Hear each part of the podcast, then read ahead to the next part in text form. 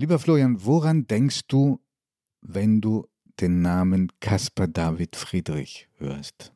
Ich denke an seine Himmel, an die Himmel, die er gemalt hat, an diese Morgende mit diesem fast unwirklichen Licht und an diese Abende, diese Sonnenuntergänge, am Meer vor allem, wo die Sonne hinter einer dicken Wolkenschicht versinkt. Und ich erinnere mich daran, dass es heißt, er hat eigentlich sein Atelier nur verlassen, um abends in der Dämmerung und morgens in der Dämmerung einen Spaziergang zu machen. Und das ist ja für mich eigentlich dieser seltsame, wunderbare Caspar David Friedrich, ein Meister der Dämmerung.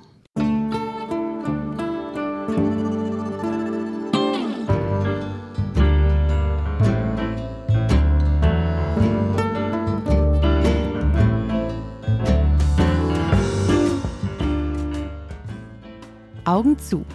Der Kunstpodcast mit Florian Illies und Giovanni Di Lorenzo.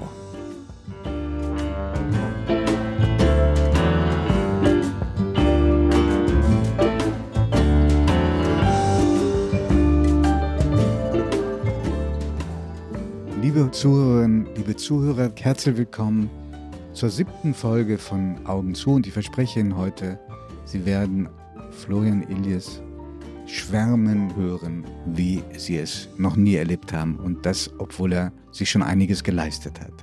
Ich freue mich sehr, Florian. Ich versuche mich ein bisschen unter Kontrolle zu haben, aber Caspar David Friedrich ist wirklich der Künstler, der mich am, vielleicht am allermeisten fasziniert, auch gerade deshalb, weil man da mit der Sprache so oft an seine Grenzen kommt und es ganz schwierig wird, das auszudrücken, was, was er bei dir auslöst. Was er bei mir auslöst und was man, wie man, wo immer man hinguckt, auch bei so vielen anderen Menschen auslöst, das ist ja eigentlich ohnehin das größte Wunder, dass fast 200 Jahre nach seinem Tod er, obwohl er so ein im altmodischen 19. Jahrhundert verhafteter Maler ist, unsere Gegenwart jetzt im 21. Jahrhundert mit solchen Sehnsuchtsbildern beliefern kann, die sogar Instagram tauglich sind und tausendfach geliked werden, wie das ihm gelungen ist oder ihm das jeden Tag neu gelingt, das ist für mich ein nicht zu entschlüsselndes Rätsel, aber wir wollen es versuchen heute. Und ich kündige dir an und drohe dir, dass ich ein paar Fragen habe. Auch ich kann mich deiner enormen Sogwirkung natürlich nicht entziehen, aber einiges ist mir sehr fremd. Und vielleicht kannst du es mir erklären. Lass uns erstmal ein bisschen biografisch daran gehen kommt noch im 18. Jahrhundert auf die Welt, also 1774. Der Vater hatte einen Beruf, den es heute nicht mehr gibt. Er hat in einer kleinen Werkstatt Seife und Kerzen hergestellt. Geht nach Greifswald, weil es da keinen anderen gab. Die Eheleute haben zehn Kinder. Für die Zeit üblich, leider üblich, traurig. Nicht alle erreichen das Erwachsenenalter. Drei sterben schon sehr früh. Die Kindheit von ihm muss traumatisch gewesen sein, in einer Zeit, in der es diesen Begriff gar nicht gab, geschweige denn irgendwelche psychologische Hilfe und Unterstützung. An zwei Dinge will ich nur erinnern. Sein jüngerer Bruder stirbt, als Caspar David Friedrich 13 Jahre alt war, beim Versuch, ihn zu retten, als er im Eis beim Schlittschuhlaufen eingebrochen war. Und die Mutter war schon davor gestorben, als er sieben Jahre alt war. Das heißt, diese vielen Kinder blieben mit dem Vater zurück und mit einem Dienstmädchen. Dass die Eltern oder ein Elternteil früh starben, das war, hatten wir auch bei anderen Künstlerbiografien, die wir schon hier erörtert haben. Aber man muss sich das einfach mal vorstellen, wie das nachgewirkt hat, allein diese beiden Erlebnisse. Er war auch schon in jungen Jahren, ich stelle mir vor, gerade deswegen neigte er zu Depressionen, die ihn sein ganzes Leben begleitet haben. In seinen frühen Jahren in Dresden soll er auch einen Selbstmordversuch unternommen haben. Er war also von dem, was ihm mitgegeben wurde, in die Wiege nicht ein besonders glücklicher Mensch. Dieses Schwermütige ist sicherlich auch ein ganz zentrales Thema seiner Kunst, aber für mich spielt schon eine sehr große Rolle, wie es ihm gelungen ist, durch die Kunst immer wieder Auswege aus dieser inneren Schwermut zu finden. Und ich finde, man spürt Auch in immer den Bildern beides. übrigens für seine Zeit unglaublich spät. Äh, heiratete er erst mit 43, mit 44 wird er zum ersten Mal Vater, hatte dann drei Kinder. Und da hellen sich auch die Bilder vorübergehend auf.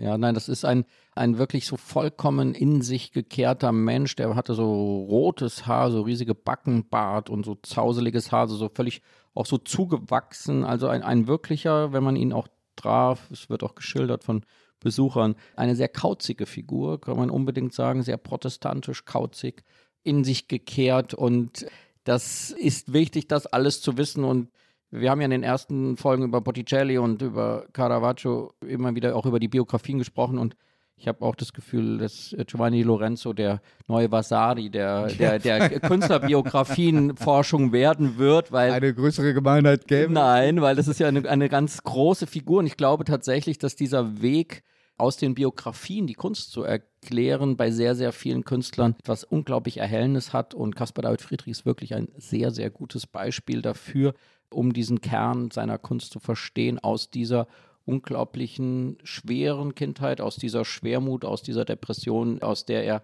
mit der Kunst einen Weg gefunden hat. Weil du gerade schon erwähnt hast, wie, wie es in seinem Atelier wohl zuging und wie er aussah.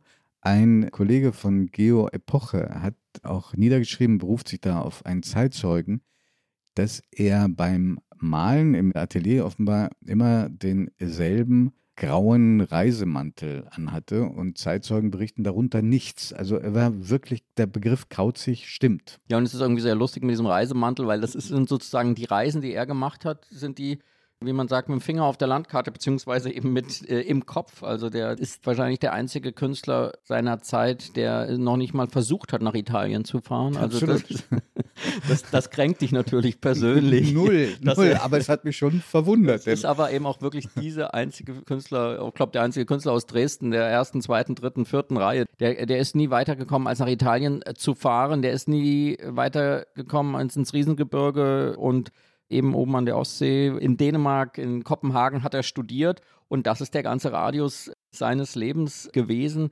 Westdeutschland hat er nicht besucht, also es ist wirklich eine, äh, wirklich im, im besten Sinne Figur, bei der man auch versteht, warum er zum Nationalheiligen der DDR geworden ist, weil das war sein, das, das Gebiet der Deutschen Demokratischen Republik war sozusagen das Gebiet, auf dem er sich bewegt Kernland. hat. Übrigens noch ein, ein Wort zu dem Künstler in seinem Atelier in der Hamburger Kunsthalle.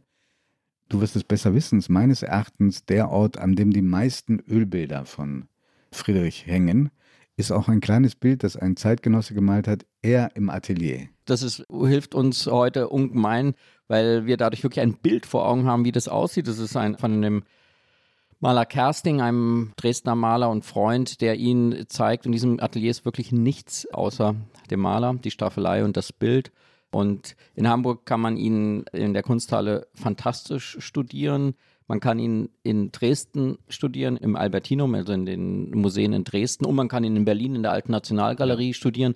Es sind wirklich die drei Orte, wo man den größten Überblick gewinnen kann. Man kann wirklich, wenn man mit dem Zug fahren möchte, und an zwei Tagen auf dieser Achse quasi 70 Prozent, 60 Prozent des Gesamtwerks von Caspar David Friedrich sehen. 150 Ölbilder sind erhalten, 1000 weitere Kunstwerke von ihm und 500 gelten aber als verschollen. Erstaunlich, oder? Jemand, der noch im 19. Jahrhundert gearbeitet hat, dass so viele Bilder dann doch verloren gegangen sind. Ja, das liegt wirklich daran, dass er eben äh, nur eine ganz kurze Blütezeit hatte, in der er begierig gesammelt wurde. Vom preußischen König etwa, der Mönch am Meer, der angekauft wurde 1810. Dann hatte er eine Verbindung nach Russland. In der Ermitage sind auch einige Bilder. Der Zar hat ihn, Nikolaus hat ihn besucht im Atelier. Und dann aber eigentlich schon so ab in seinen letzten Lebensjahren, ab 1830, begann er aus der Mode zu kommen, in Vergessenheit zu raten. Das ganze späte 19. Jahrhundert hat sich überhaupt nicht für ihn interessiert. Die Bilder blieben alle in der Familie und dann kam es zu einem tragischen Brand im Familienhaus und ich habe mal so ein Bild in der Hand gehabt. Das ist wirklich eine absolute Tragödie. Die haben alle diese Brandblasen und wurden dann man weiß nicht, was die schlimmere Katastrophe ist, von der Familie übermalt. Die Familie hat es mit Aquarell und Ölfarben versucht, die Bilder ihres großen Vorfahren zu retten. Und ich hatte mal so ein Bild in der Hand, da kann man dann gar nicht mehr glauben, dass da drunter ein Caspar David Friedrich war. Man kann das da mit Infrarotaufnahmen noch sehen und da kann man so ein paar Gräser darunter erkennen. Also es gab tatsächlich diese eigene Vernichtung durch diesen Brand. Es gab aber wahrscheinlich noch viel entscheidender sein Vergessen. Und in diesem Vergessen verschwinden immer wieder Bilder. Aber das hat auch den wunderbaren Vorteil, es kann auch immer mal wieder was auftauchen. Und Lass uns über diese späte Phase dann auch später in unserem Podcast reden. Lass uns Caspar David Friedrich erstmal einordnen. Er gilt als der wichtigste Maler der Romantik. Eine reine deutsche Erfindung, wenngleich sie natürlich Einfluss gehabt hat, auch dann später auf andere Länder entsteht so am Ende des 18. Jahrhunderts, geht so bis Mitte des 19. Jahrhunderts, also rund 50 Jahre, umfasst drei Phasen, aber der wichtigste ist sicher Caspar David Friedrich. Und was wollte diese Romantik? Das sollten wir vielleicht uns nochmal vor Augen führen. Die Romantik ist eine Gegenbewegung, einmal zur Weimarer Klassik, aber vor allen Dingen zu dem großen Projekt der Aufklärung.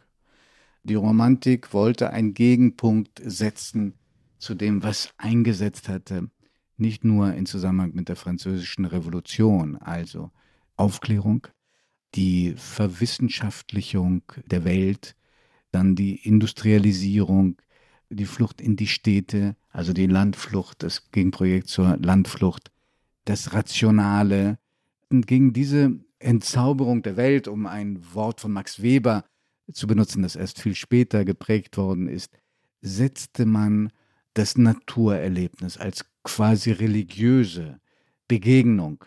Man setzte die Leidenschaft, das Gefühl, das wahrscheinlich wichtiger war als äh, die Vernunft, die Rückkehr zu mythischen Gestalten aus dem Mittelalter. Also all das, was erstmal auf den ersten Blick Individualisierung ganz stark, auf den ersten Blick gut und positiv klingt und doch auch eine, verzeih mir, unheimliche Seite hat. Ja, natürlich. Es gibt erst einmal diesen Impuls, der von der Romantik ausgehend war es erstmal eine literarische Bewegung, eine philosophische Bewegung und dieses große Schlagwort stammt von Novalis, dem Dichter, der eben sagte, die Welt muss romantisiert werden. Also man wollte wieder quasi das Mystische in die Welt zurücklegen gegen all die Dampfmaschinen und all das, was da jetzt plötzlich verstanden wurde über den menschlichen Geist und es gibt eine Romantik, die man ähnlich nennt, auch in Frankreich ist eine ganz anders geartete Kunstform, diese deutsche Romantik, in der wir eben mit Friedrich und seinem Freund aus, auch aus Mecklenburg, aus Wolgast kommendem Philipp Otto Runge. Philipp Otto Runge, die quasi die beiden Vorreiter hat, die begannen eben um 1800 eigentlich mit diesen ersten romantischen Gemälden. Da weißt du übrigens, wo das Wort Romantik, woher das kommt? Nein. Das Wort kommt aus Lingua Romana und das war ein Verweis darauf, dass in, früher war sozusagen die gängige Sprache der Gebildeten das Lateinische. Und in romanischen Ländern begann man die eigentliche Sprache der Länder, also zum Beispiel in Italien das Italienische, zu benutzen. Und auch hier der Rückgriff auf das Originäre, das, was aus dem Volk kommt und nicht, was einem übergeordneten Gedanken folgt. Ja, und man sieht eben an dieser Romantik, für die Caspar David Friedrich steht, letztlich kann man da sehr viele Bezüge zur heutigen Zeit herstellen. Das ist wirklich die erste naturverbindende Kunstrichtung, die sich wirklich, diese Maler gehen raus in die Natur, sie malen jeden einzelnen Baumstamm, sie malen jedes einzelne Blatt. Man muss sich das so vorstellen, dass in den Zeiten davor wirklich auch die großen Landschaftsgemälde sehr oft im Atelier entstanden sind. Aber in dieser Zeit gehen die Maler wirklich raus in die Natur bei Friedrich eigentlich fast wie so eine Erweckungserlebnis. Seine Wanderung nach Dresden 1798, als er von der Ostsee runterwandert nach Dresden und da in den, seinen Skizzenbüchern eben die Tannen und jeden einzelne hat man das Gefühl, jede einzelne Tannennadel anfängt mit seinem Zeichenstift zu erfassen. Also das war eine unglaubliche Durchdringung der Natur, die Friedrich geleistet hat und dadurch wurde er zu einer Symbolfigur dieser Romantik, dieser ersten Phase auch der Romantik, denn man sieht, du hast den Namen Goethe schon erwähnt oder die Weimarer Klassik, Goethe hatte riesige Schwierigkeiten mit diesem Mensch, dem waren die Bilder zu, zu melancholisch, zu depressiv. Also aber, der aber er hatte sich, Caspar David Friedrich hatte sich die Begegnung mit Goethe so gewünscht. Über eine gemeinsame Freundin kam die auch zustande. Goethe besucht ihn. Und dann Goethe merkt, er versucht ihm so zuzusagen, die Kunst hat doch eine andere Aufgabe. Es geht doch um die Erbauung des Menschen. Und Goethe hatte dann eben doch einen sehr rationalen Begriff von Kunst und er bittet dann sogar Friedrich einmal, dann hat er eine Idee, wie Friedrich ihm helfen kann, weil er sieht, dass er offenbar ziemlich gut malen kann und die Wolken und die Himmel so gut malt. Und dann bittet ihn Goethe eben, ob er ihm nicht die drei wichtigsten Wolkentypen, die gerade wissenschaftlich erforscht wurden, malen könnte, wie so ein Schaubild sozusagen. Und dann ist eben unser trotziger Mecklenburger Friedrich sagt, nein, ich bin kein Illustrator von wissenschaftlichen Analysen. Die Wolken, die ich male, sind etwas anderes. Die sind, wie er eben sagt, ja, etwas Göttliches. Und das ist ein ganz rührender Moment, dass er, der sein Leben lang auf diese Anerkennung von dem großen Goethe wartete, dann einen Auftrag von Goethe bekommt und ihn verweigert, weil er gegen seine eigene Kunstauffassung spricht. Das ist für mich ein ganz berührender Moment, wo man beide so versteht. Also so wie Goethe die Kunst quasi unterordnet der gedanklichen Welt, so beharrt Friedrich auf dem, dass der Himmel nichts ist, der sich durch Wolkenformationen erklären lässt. Mhm. Du hast gerade gesagt, die Durchdringung der Natur, man kann auch sagen die Verklärung, mystische Verklärung von Natur. Ich muss dir ein Erlebnis aus meiner Kindheit erzählen. Da war ich allerdings so klein, dass ich das nur aus den lebhaften Schilderungen meiner, meiner Familie kenne. Also, ich hatte eine Tante, die mir sehr viel bedeutet hat, mich auch, glaube ich, sehr geprägt hat, eine richtige, aufrechte Antifaschistin, die sich weigert und damit auch durchgekommen ist, interessanterweise in Italien, bei den faschistischen Aufmärschen der Lehrer und Schüler mitzumachen. Also macht sie nicht und sie ist trotzdem im Amt geblieben, trotz aller Abmahnungen und Warnungen. Und die traf dann 15 oder 16 Jahre nach dem Zusammenbruch der Schreckensherrschaft des Nationalsozialismus meine Mutter in Deutschland. Und die machten einen Spaziergang. Und als sie zurückkam, schwärmte meine Mutter von der Schönheit des Waldes und von den Wiesen. Das war ein schöner Sommertag offenbar, von all dem, was sie gerade gesehen hat. Und auf einmal sagt meine Tante aus Florenz recht grimmig, Marianne, wenn ich dich so sprechen höre, dann verstehe ich jetzt Adolf Hitler und den Nationalsozialismus. Meine Mutter völlig konsterniert und sie setzte nach und sagte, ja, weil der Spaziergang war schön, aber was du jetzt draus machst, diese Begeisterungsfähigkeit, die ist mir unheimlich. So wie es mir unheimlich ist, wie ihr euch für dieses Regime, für diesen Mann, für diese Partei begeistert habt. Meine arme Mutter brach in Tränen aus, empfand das als ganz großes Unrecht. Aber verstehst du, warum ich dir diese Geschichte erzähle? Oder ist das jetzt ein bisschen banal? Nein, es, nein, es ist ja ein großes Thema auch für den Blick auf Friedrich im Dritten Reich, wurde es versucht, Friedrich als einen der ästhetischen Urväter dieser deutschen Kunst, einer Hinwendung zum Urtümlichen, zum Wald, zum deutschen Boden zu sehen. Es gibt tatsächlich bei ihm auch eine Phase während der Befreiungskriege, wo er antinapoleonische Bilder malt und sich dagegen aufbegehrt. Also man hat versucht, Friedrich zu einem nationalen Maler zu machen. Und natürlich gibt es diese Elemente in seiner Kunst. Und natürlich hat Friedrichs Bild unter dieser Vereinnahmung durch die Nazis im Nachkriegsdeutschland unglaublich gelitten, weil klar, wer hatte einfach plötzlich ganz falsche Freunde.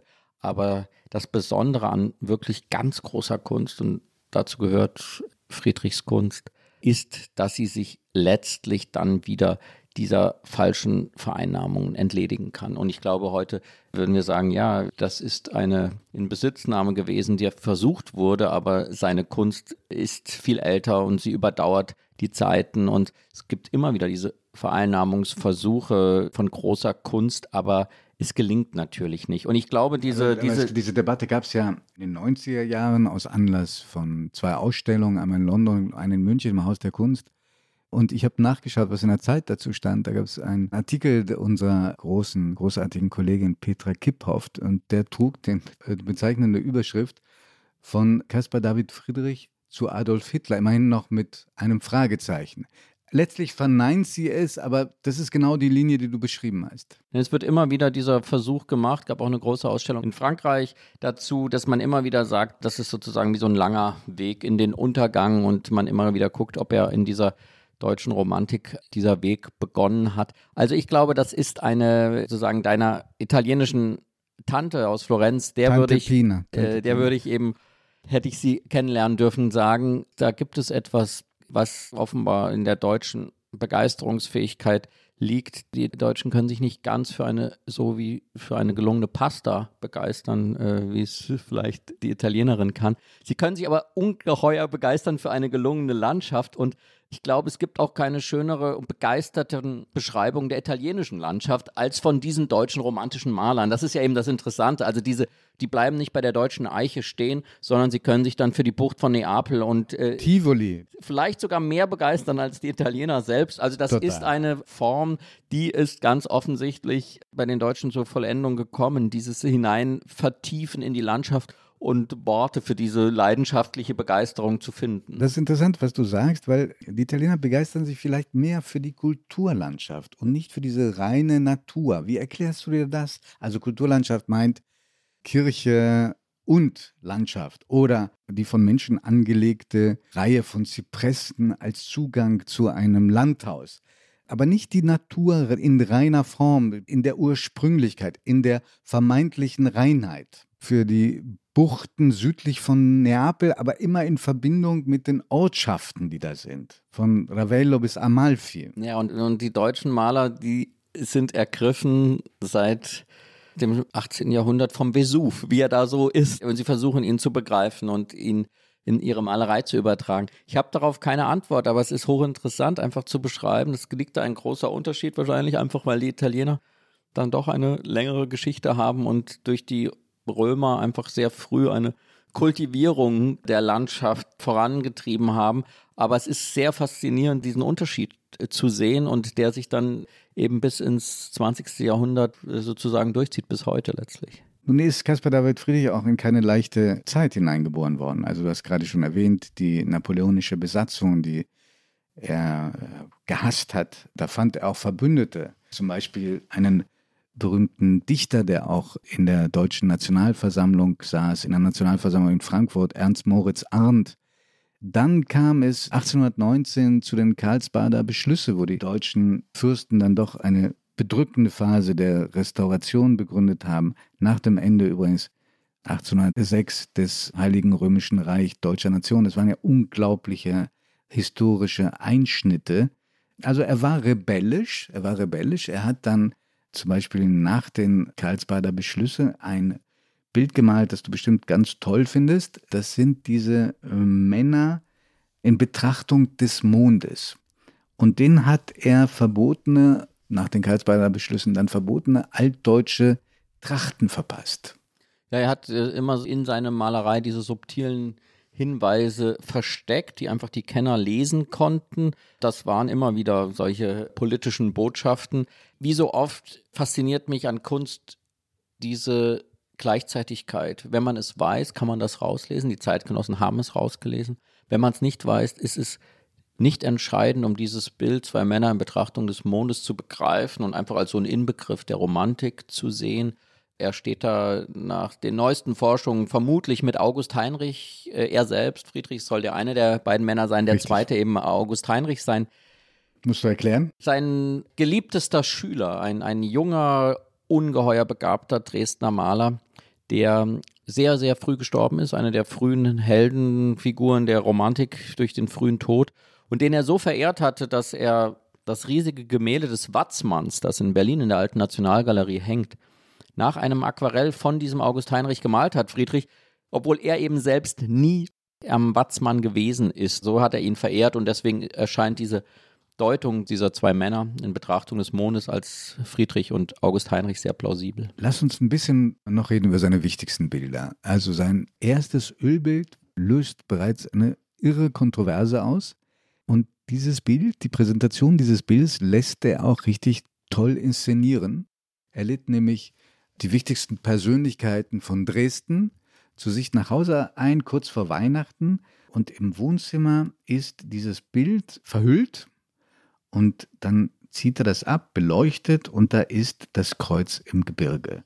Das gilt als sein erstes Ölbild. Und man sieht, wie man sich äh, vorstellen kann, ein gekreuzigter Christus als Denkmal natürlich auf einem Berg. Und man sieht Bäume und bei aller Bewunderung, die ich für andere Bilder habe, für dieses kann ich mich nicht so begeistern. Wie geht es dir? Geht mir ähnlich. Das scheint mir auch noch sehr, wie manches in diesem früheren Werk, sehr aus dem Kopf zu kommen. Also es ist ein sehr theoretisches Bild, ja, also von der theologischen Diskussion dieser Zeit. Es erholt sozusagen Golgatha in den deutschen Wald, in diesen Tannenwald hinein. Und es gibt eben einige dieser, dieser frühen Bilder von ihm, die diese religiöse Malerei versuchen, noch mit den klassischen Symbolen, mit dem Kreuz, mit der Jesusfigur, mit dem Grab, mit Gräbern in die Gegenwart zu holen. Und ich habe das Gefühl, dass das eine Phase ist, die nicht die wichtigsten Bildschöpfungen von Friedrich hervorbringt, sondern vielleicht die kannst du erklären, warum dieses Bild so umstritten war ja, man merkt, er hat wirklich was Neues versucht, was Neues begründet. Die Kunstkritiker hat es provoziert. Die, einen besonders. Einen besonders. Die Kirche hat es provoziert, obwohl er ja eigentlich sehr gläubig ist, aber er hat trotzdem damit ein eigenes Bildprogramm ausgelöst. Also man sieht, er hat versucht, für seinen Glauben eine ganz eigene Bildform vom ersten Tag an zu finden und er ist damit auch ganz bewusst vom ersten Tag an in die Konfrontation gegangen. Mhm. Lass uns über andere Bilder sprechen, die dich auch besonders, glaube ich, beeindruckt haben, zum Beispiel das Eismeer.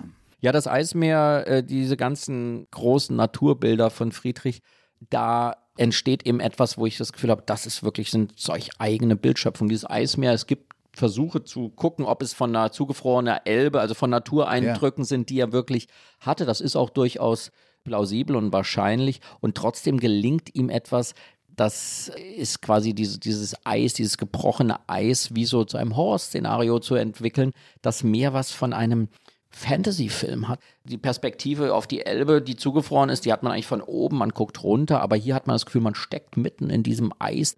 Diese Eisplatten brechen auf und, und türmen sich eigentlich zu Gebirgen. Es ist eine ganz mystische, unheimliche Fantasy-Stimmung über diesem Bild und man sieht daran, was für ein ungeheurer Bilderfinder dieser Friedrich ja, war. Ja, also es war gar nicht die direkte Anschauung, obwohl er so viel in der Natur war, sondern sie sind im Atelier entstanden. Was diente ihm da als Vorbild? Es gibt eine dokumentierte, zugefrorene Elbe aus dieser Zeit. Es gibt auch Zeichnungen.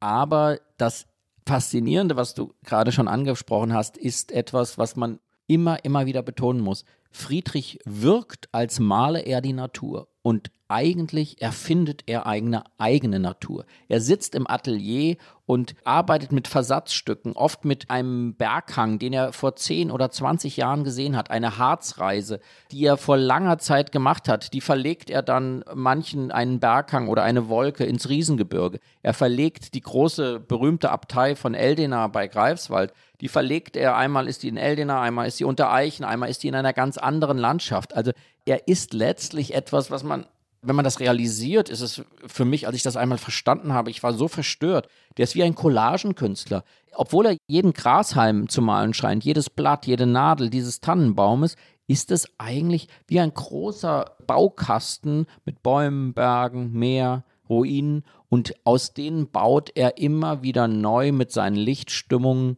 traumhafte Sehnsuchtslandschaften, aber es ist nur scheinbar eine Abbildung der Natur, es ist in Wahrheit die Erfindung einer eigenen Natur. Und angeblich konnte er aber keine Figuren zeichnen. Es heißt sogar, dass er sie von einem befreundeten Maler in seine Bilder reinzeichnen ließ oder dass er immer wieder die wenigen Sachen, die er beherrscht hat, dann äh, wiederholt hat vor allem Rückenansichten. Also ich finde das Wort angeblich ist wirklich ungeheuer höflich von dir. Ich glaube, man kann wirklich sagen, dass er wahnsinnige Schwierigkeiten hatte, Figuren zu malen. Er musste das eigentlich lernen in Kopenhagen an seiner, bei seiner Kunstausbildung. Die damals als die modernste Kunstakademie in Europa galt. Da war er auch vier oder fünf Jahre. Da war er lange, aber es gibt überhaupt keine überzeugenden Bilder aus dieser Zeit und diese ganzen frühen Figurenbilder, die es dann auch gibt, auch die Aquarelle, da gibt es eine unglaubliche Steifheit in den Figuren, ein, etwas sehr Ungelenkes. Das scheint für ihn überhaupt nicht das Thema zu sein, mit dem er umgehen kann. Also sie stehen eigentlich wirklich fast nie so souverän da wie diese zwei Männer in Betrachtung des Mondes. Ansonsten hat es sehr oft was von wie solche Puppen, die da so stehen oder die Gesten ausführen.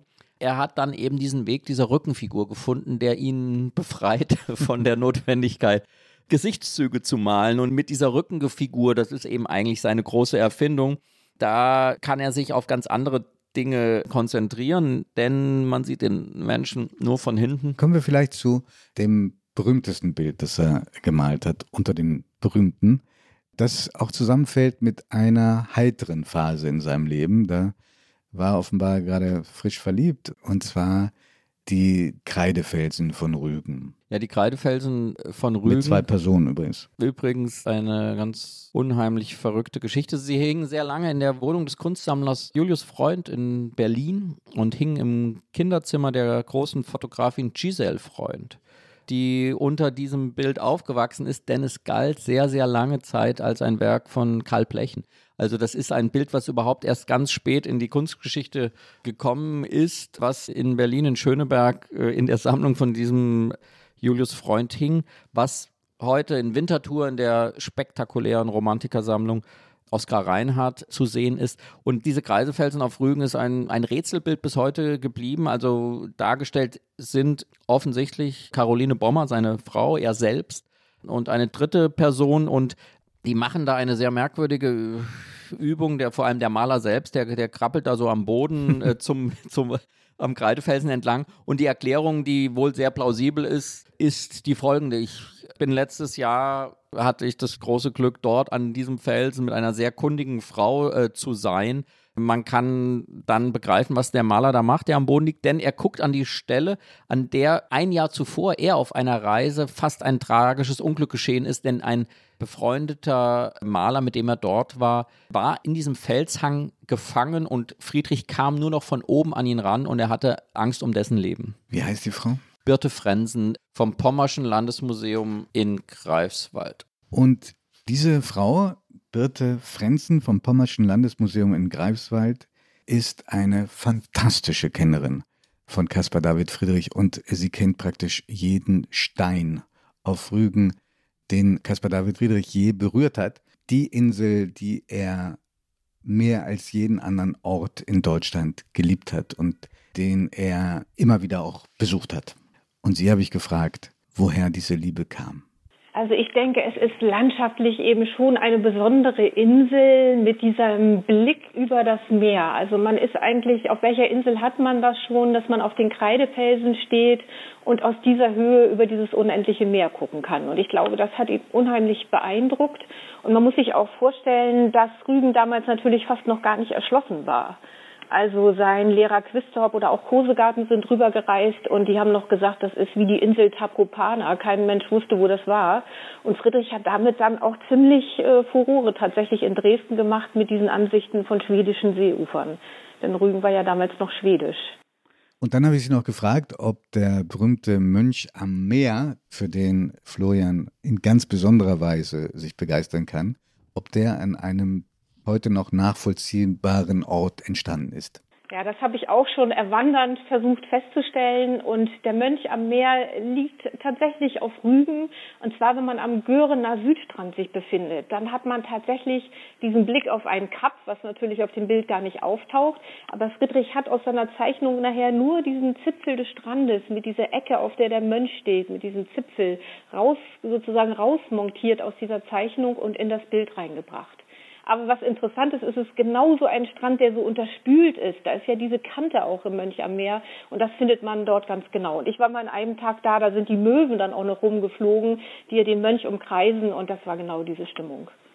Ja, man lernt eben jetzt hier noch einmal sehr viel über das große Geheimnis von Caspar David Friedrich. Ja, man weiß, an diesem Strand, an dieser Stelle ist Friedrich gewesen und man kann sogar eben genau bezeichnen, wo das Bild entstanden ist. Und das, was Friedrich dann draus macht, ist etwas vollkommen anderes. Also dieser Mönch am Meer, das ist ein ganz bis heute nicht gedeutetes Bild, was schon die Zeitgenossen richtig umgehauen hat. Es gibt da wirklich ein Zitat, das bis heute mit Friedrich verbunden ist. Heinrich von Kleist sagt, wenn man dieses Bild anschaut, erscheint es einem, als wären einem die Augenlider weggeschnitten. Ja. Diese Drastik der Romantik, das haben wir ganz vergessen. Das war eine brutale Kunst, das hatte eine Kraft wie 100 Jahre später der Expressionismus, wie die schrillen Farben von Kirchner oder diese Romantik eines Friedrich hat die Leute verstört. Die waren in, in klassizistischen Historiengemälden zu Hause und plötzlich malt da jemand einen vereinsamten Mönch in einer unwirtlichen, wüsten Meeresgegend und man hat das Gefühl, dieser Mönch hat seinen Glauben verloren, seinen Gott verloren. Da ist nur noch ein wildes Wolkengebirge über ihm und er ist da vereinsamt, depressiv, verloren am Strand. Und ich glaube, wir müssen uns immer wieder in Erinnerung rufen, dass das ein Revolutionär war, Friedrich, in dem, was er gemalt hat. und dass erst heute wir 200 Jahre später die Schönheit darin sehen oder die Modernität, aber damals war es vor allem verstörend. Bernd Heinrich von Kleist, gut, dass du ihn erwähnt hast. Die beiden kannten sie mich gut und haben einander auch sehr geschätzt. Und Kleist hat auch mehrere Essays über Caspar David Friedrich geschrieben. Ja, also das ist, das sieht man auch an, an diesem Beispiel. Die großen literarischen Geister, außer Goethe eben, haben gemerkt, dass hier jemand die Bühne betreten hat, der völlig unvergleichbar ist, der, der quasi das Deutsche in sich trägt, ja, ganz bestimmt, aber der da eine ganz eigene Form findet, mit den Gedanken der Aufklärung, mit den Gedanken des beginnenden 19. Jahrhunderts umzugehen. Und Kleists Texte über Friedrich kann man bis heute lesen, weil man das Gefühl hat, er hat ihn wirklich äh, verstanden und auch als Zeitgenossen eben begriffen mit einer Deutung, die eigentlich bis heute Bestand hat. Und trotz dieser großen Wertschätzung, dieser großen Vernetzung, auch wichtigen Vernetzung, die Friedrich hatte, du hast es vorhin auch erwähnt, er gerät, man kann richtig sagen, außer Mode. Die Zeitgenossen sagten, das ist zu melancholisch, das äh, ist irgendwie bedrückend, was er da malt. Er merkt es und leidet sehr drunter. Er hat inzwischen ja auch eine Familie. Die Familie gerät in finanzielle Schwierigkeiten. Und er hat körperliche Gebrechen. Ich vermute, das ist eine vornehme Umschreibung auch für ziemlich schwere Depressionen, die er dann hatte, wieder. Und hat dann im Abstand von drei Jahren zwei Schlaganfälle. Der zweite trifft ihn so stark, dass die Arme auch gelähmt sind. Er dann drei Jahre vor seinem Tod aufhört zu malen. Und in dieser Zeit muss er sehr schwierig gewesen sein. Er hat dann seine junge Frau auch immer bezichtigt, dass sie ihn betrügen würde und wie ein Zeitgenosse schrieb, dann er muss den Sein gegenüber auch ziemlich roh gewesen sein. Werbung. Liebe Hörerinnen und Hörer, kennen Sie schon das Kunstmagazin der Zeit? Mit der Weltkunst erleben Sie jeden Monat die schönsten Seiten der Kunst. Sie wollen das Magazin unverbindlich testen? Dann bestellen Sie Ihr persönliches Kennenden-Exemplar gratis unter www.zeit.de/slash Weltkunst-Podcast.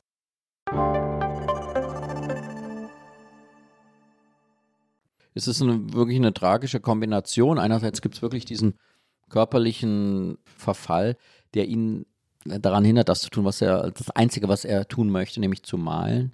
Und das Zweite ist diese, diese Geschmacksveränderung in, im 19. Jahrhundert. Seine letzte Ausstellung ist 1835, das letzte Mal ein Bild von ihm öffentlich zu sehen ist, es tut mir leid, Giovanni in Hannover. Und das war damals nicht nicht das Zentrum der, der Zeit.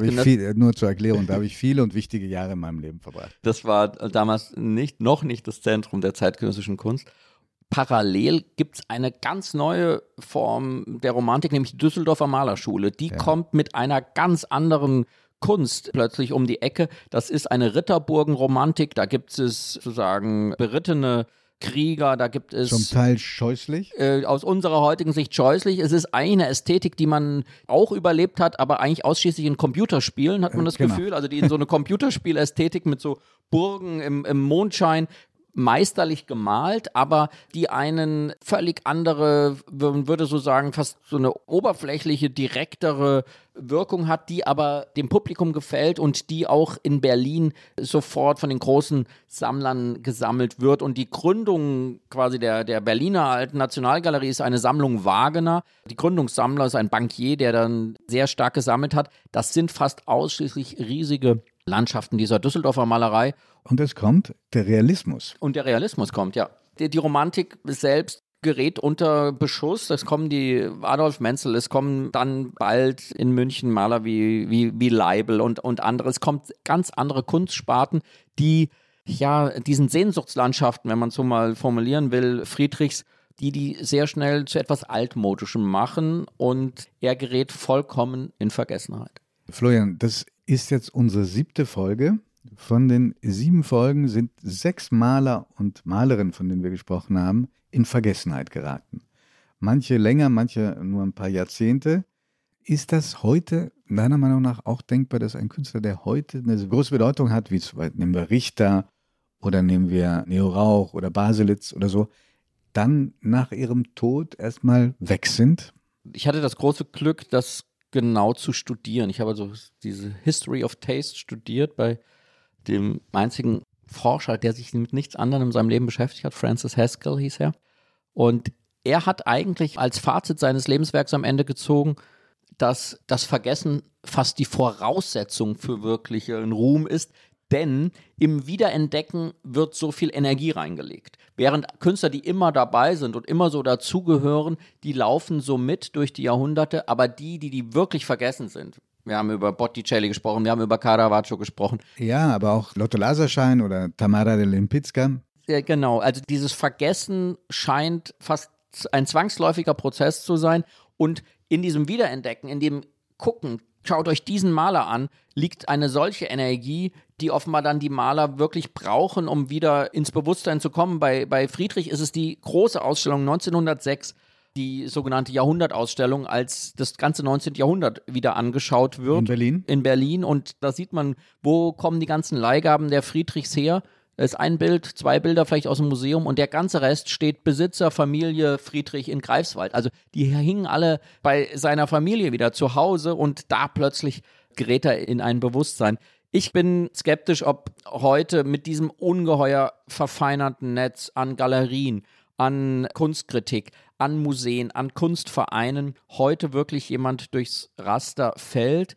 Aber natürlich passiert es immer wieder und das ist aber auch das Tröstende letztlich der, der Kunstgeschichte. Es gibt immer diesen Blick zurück auf eine Zeit, der ganz wichtig ist und in der man dann gefiltert sieht, da ist eine Figur, da ist eine Künstlerin, ein Künstler, der war eigentlich viel bedeutender, als wir heute das sehen. Also ich glaube, dass das immer wieder geschehen wird und dass es diesen Prozess des Wiederentdeckens auch immer geben wird, denn es gibt immer Künstler, die können noch so gut sein, sie werden plötzlich modisch, da können die Künstler nichts dafür. Und jeder, der modisch wird, der wird dann auch, gibt es dann immer eine Gegenbewegung. Und es gibt, wir haben über Andy Warhol gesprochen, selbst Andy Warhol war in, in seinen späten Jahren dann etwas, womit man wirklich nicht mehr, über den man nicht mehr reden wollte. Der Einzige, der, den wir bislang behandelt haben und der sich gehalten hat durchgehend, ist ausgerechnet Joseph Beuys. Das ist ausgerechnet Joseph Beuys. Das ist wirklich interessant. Der ist auch sozusagen derjenige, der bislang am nächsten an unsere Gegenwart ja. ist. Alle leben noch, die quasi mit ihm Bezug hatten, die, die in die Museumssammlung ihn übernommen haben, die Kunstkritiker es ist nicht auszuschließen, dass bei ihm erstmal ein Vergessen kommt und dann eine Wiederentdeckung. Also er ist deshalb davon bislang verschont gewesen, weil er uns noch so nahe ist zeitlich. Wir haben schon von den wichtigsten Museen gesprochen, in denen Werke von Caspar David Friedrich hängen. Was würdest du jemandem darüber hinaus empfehlen, der vielleicht auch durch unseren Podcast jetzt auf den Geschmack gekommen ist? Also wirklich bei Friedrich zehnmal das Wichtigste ist, die Bilder anzuschauen, weil sie lösen etwas aus, diese Himmel, die er gemalt hat, diese Stimmung, die er in die Kunst hineinzuverlegen konnte, das ist mit Worten kaum zu erfassen. Es gibt ganz bedeutende deutsche Literatur über ihn. Helmut Börsch-Supan hat über ihn geschrieben, Werner Busch hat große Bücher über ihn geschrieben und wenn man etwas sehr komprimiertes, sehr intelligentes, aktuelles über ihn lesen will, dann möchte ich die Bücher von Laszlo Földeny empfehlen, dem großen ungarischen Essayisten. Ich habe mich auch tatsächlich mit ihm unterhalten. Sein neues Buch ist gerade erschienen im Mattes und Seitz Verlag, das heißt Der Maler und der Wanderer. Es geht um das berühmteste Bild vielleicht von Friedrich, der Wanderer über dem Nebelmeer. Das hängt in der Hamburger Kunsthalle. Und ich habe Laszlo Földeny gefragt, weil er immer wieder sich auch mit dem religiösen Gehalt von Friedrichs Kunst beschäftigt hat. Und Földeny hat einmal den Satz gesagt, Friedrich wollte eigentlich Gott malen, aber er musste sehen, dass Gott aus dem All ausgezogen ist und in die Herzen gezogen ist und das hat er zu malen versucht und wie ist ihm das in dem Wanderer über dem Nebelmeer gelungen? So auf diesem Clip steht, als ob er vor einem Altar stünde. Aber wir sehen den Wanderer selbst nicht, also sein Gesicht sehen wir nicht. Wir sehen nicht, ob er religiöse Gefühle überhaupt hat. Aber seine prosaische Kleidung, seine prosaische Erscheinung zeigt, dass er eigentlich religiös fühlen möchte. Also Friedrich malt kein religiöses Bild in diesem Fall, sondern er malt ein Bild, wie man die Religion auffassen soll, wie man die Religion durchleben sollte, wobei man nicht unbedingt religiös ist. Also ein Anführungszeichen ist diese die, die Figur des Wanderers. Er ist ein, ein Verfremdungseffekt für die Religion. Also so sieht Religion aus. Aber das Bild selbst ist nicht religiös, sondern, sondern zeigt, wie die Religion sein sollte. Ich würde sagen, er stellt die Religion ästhetisch dar. Also er macht Kunstreligion, was nicht Religion ist. Ja, also seine Zeitgenossen haben sich mit der Natur verschmolzen. Ludwig Richter oder Karus. Sie haben die Natur gemalt. Aber der Friedrich malte nicht die Natur, sondern wie man die Natur vorstellen möchte, wie man die Natur absolut natürlich sieht. Also deswegen steckt etwas Unnatürliches in den Naturdarstellungen von Friedrich. Das ist wunderbar und eigentlich auch ein Schlusswort, aber vielleicht können wir einen Kontrapunkt dazu setzen. Nämlich, wir haben noch gar nicht über Heinrich Heine gesprochen, der auch ein romantischer Dichter war. Der hat das Lorelei-Lied geschrieben.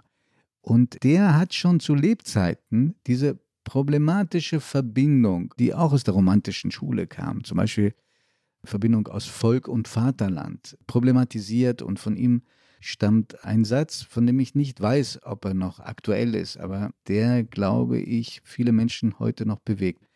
Der Patriotismus des Deutschen besteht darin, dass sein Herz enger wird, dass er sich zusammenzieht wie Leder in der Kälte, dass er das Fremdländische hasst, dass er nicht Weltbürger, nicht Europäer, sondern nur ein enger Deutscher sein will.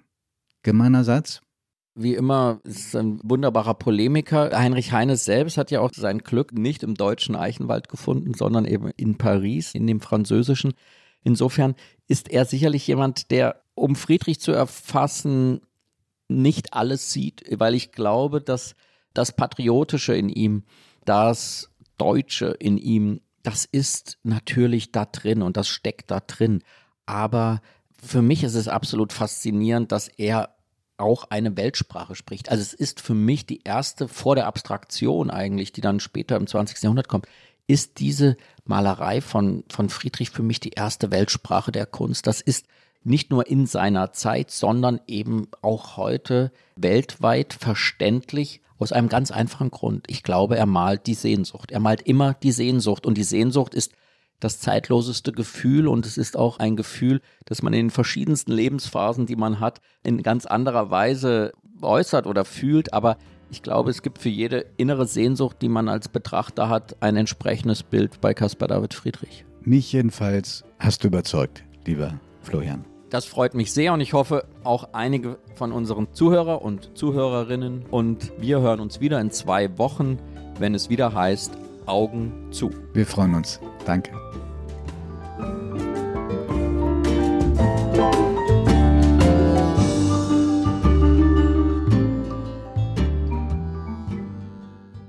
Augen zu ist ein Podcast von Zeit und Zeit Online, produziert von Pool Artists.